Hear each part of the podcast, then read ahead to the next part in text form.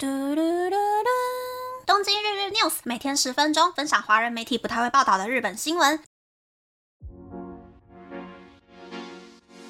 欢迎来到东京日日 news，我是 Kurumi，我是昨天去牙医诊所做定期检查的 Kurumi。真的是哦，每一次去看牙医都好害怕，所以看完牙医之后呢，我果断的去了诊所附近以蛋包饭闻名的连锁餐厅吃饭了。用美食来慰劳勇敢看完牙医的自己，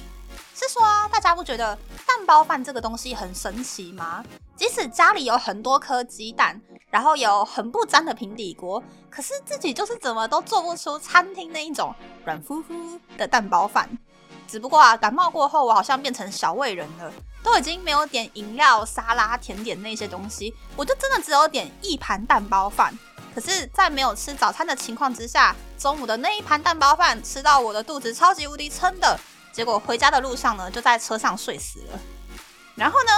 昨天介绍了好多让人满头问号的新闻嘛，这一集呢会介绍比较多可以让跟我一样在办公室上班的人呐，有一点点新的 idea 的新闻。希望大家听完以后呢，可以调整一下工作的心态，又或者是增加跟不是很熟的上司同事可以聊天的素材。第一个新闻是呢，一则读书过后的感想文。文章是电影导演沈宝庆正写的，书是向良奈美香写的。行动经济学是最强的学问。行動経済学が最強の学問である。 行动经济学呢，是指人们被周遭的环境影响自身的判断之后所做出的行为。这个跟传统经济学认为人是在经过自身合理的思考后做出判断的观点完全不同。行动经济学认为人是会选择不合理的选项，是会被外在条件影响的。那么要怎么在行销方面对消费者传达讯息，并且让消费者做出行动呢？这就要掌握人类思考的习惯，并且创造出行动经济学。这是现代的行销当中非常重要的一种手法。美国以前就有做过一个关于 menu 菜单的实验。第一种菜单上面呢，只有用数字标示价钱；第二种菜单上面呢，虽然内容跟第一种菜单一模一样，但是价钱的前面多了一个美元的符号。最后发现，消费者普遍会觉得，只有用数字标示价钱的菜单，比较没有让他们有花钱的感觉。拿到第一种菜单的人呢，普遍结账金额也都比较高一点。即使在日本，来自海外的饭店品牌或者是高级餐厅，假设日币两千元的价钱呢，也都是写两千，而不会用两千元来标示。像这样子掌握消费者心理的行销手法，其实也充斥在我们的生活当中。例如，网络上面的特价商品，通常都会在原本的售价上面加上一个删除线。拥有行动经济学博士学位的《行动经济学是最强的学问》的作者呢，他其实并不是想要表达说企业都在欺骗消费者，所以消费者们要更加小心，而是希望读者们可以运用这种手法去理解他人的心态，减少生活当中与其他人的摩擦。嗯，就是这样。日本最近其实有很多关于行动经济学的行销书籍，即使没有读过行动经济学。预料消费者的想法去创造行销文宣的手法呢，是每一个搞宣传的人多少都会有的技能。例如像是不考虑币值啊、汇率之类的问题哦。假设一样都是售价一百元的商品，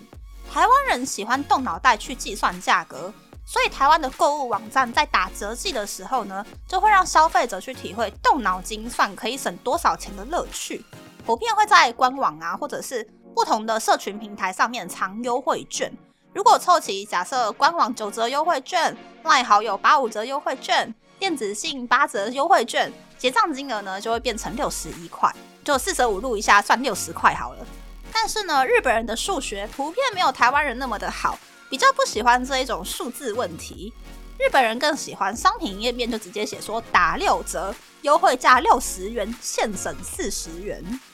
那么大家觉得台湾跟日本的商家谁赚的会比较多呢？答案就是台湾呐，因为日本的每一个消费者到最后都是用六十块结账，但是台湾的网站呢，消费者可能会用九十块、七十六块、七十二块、六十八块，或者是最低的六十块结账。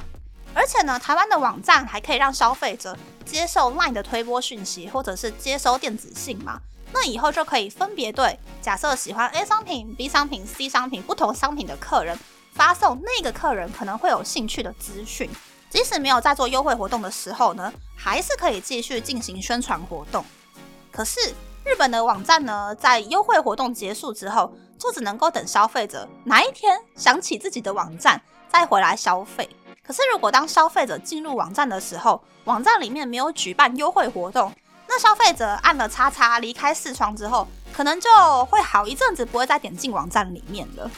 这个只是一种很普遍的行销手法啦。用优惠券去创造跟消费者的沟通管道，但是如果可以活用行动经济学的这个想法呢，的确是可以让生活变得更开心一点。假如啦，我是一个职业太太，我下班回家之后想要老公帮忙做家事，与其说哦我好忙哦，我刚刚下班好累哦，我去煮饭，你去收衣服，这种谁听了都不会开心的命令句呢，倒不如就用行动经济学的想法，先说。哦，今天晚上吃你喜欢吃的炸猪排哦。可是啊，准备粉浆啊，还有炸猪排，肯定要花比较多一点时间。你可不可以先去帮我收衣服啊？那等一下我们就可以一起快一点吃饭了。这样子讲出对彼此都有好处，没有人会吃亏，可是又可以把任务分配好的话呢，老公听了心情会比较好，而且搞不好以后看到老婆在家里面忙东忙西的时候呢，在被分派到任务之前，老公就会想说：好了，我来做一点家事好了。所以呢，话术别人并不一定是一件坏事。话术别人如果运用的好的话呢，可以减少生活中的摩擦，还可以创造出很多新的生活习惯。那么呢，讲到这种行销宣传的手法呢，就来说说日本大型广告代理店电通所推算出来的二零二三年日本广告费加起来大概是多少。以金额来说呢，日本整体的广告费用大约是日币七兆三千一百六十七亿元，比前一年增加百分之三。其中呢，传统的电视、广播、报章、杂志的广告费用大约是日币两兆三千一百六十一亿元，比前一年减少百分之三点四。网络广告的费用大约是日币三兆三千三百三十亿元，比前一年增加了百分之七点八。户外广告、电车、公车广告、传单，或者是各式各样的行销活动等等的广告费用呢，加起来大约是日币一兆六千六百七十六亿元，比前一年增加百分之三点四。可以很明显的发现，疫情解封之后，对于广告的需求增加了，网络广告变成主流，而传统媒体的广告渐渐式微。那以我的观点来讲呢，传统媒体的广告费用比较高，而且没有办法去计算说有几个人看过广告，看过广告之后有多少人成为顾客。但是如果是网络广告的话，就可以锁定广告的观看人群，并且精准的计算出说有多少人看过这个广告，甚至还可以计算说有多少人是在看过广告之后在网络上面做消费的。所以呢，传统的媒体广告。比较适合男女老少所有的客群，在短时间之内让多数人留下印象，创造出话题性。网络广告呢，可能就会适合预算比较少的公司，去让主要的客群认识产品，也很适合在线上消费的产品。因为日本的 NHK 的那个迷之收费制度啊，让日本的电视持有率越来越少了。外加呢，现在的人买东西都喜欢先看网络评价。所以报章杂志啊、广播的那种宣传效果也变低了，网络广告变成主流呢，其实我一点都不意外。台湾大概也是这样子的倾向吧。只是网络广告的坏处就是投放广告的门槛变很低，Google、Meta 等等的平台 AI 只会审查广告的尺度，那就会变成说有很多不懂法律的中小型企业。他们跳过了广告代理店，自己投放网络广告。那他们投放的广告内容呢，可能就会有夸大不实或者是违法的内容存在。消费者呢，就必须要更理智、更客观的去剖析广告的内容，才不会上当受骗，买了一些就是一点用都没有的烂东西。那么呢，讲到大家花钱之前喜欢在网络上面看评价的这件事呢，我就要来介绍因为评价而被提告的 Google，就是。日本有九十位医生呢，因为被留下恶意的负面评价，求助 Google，但是却被无视了。医院又怕被其他的病患留下恶意的负面评价，只能够接受病患的不合理要求，所以这些医生们呢就组织起来，对于不愿意对应恶意评价的 Google 提告。实际查看 Google 的医院评价呢，就可以看到写出了医生的名称，不知道内容是真是假的恶意评价。例如，被医生当做实验品，明明不需要切开的身体部位，但是被切了一刀，像测试缝合手法一样被缝了起来。又或者是物理治疗师 A 跟 B 在医院里面贪污，C 跟 D 在医院每天都殴打病患之类的评价。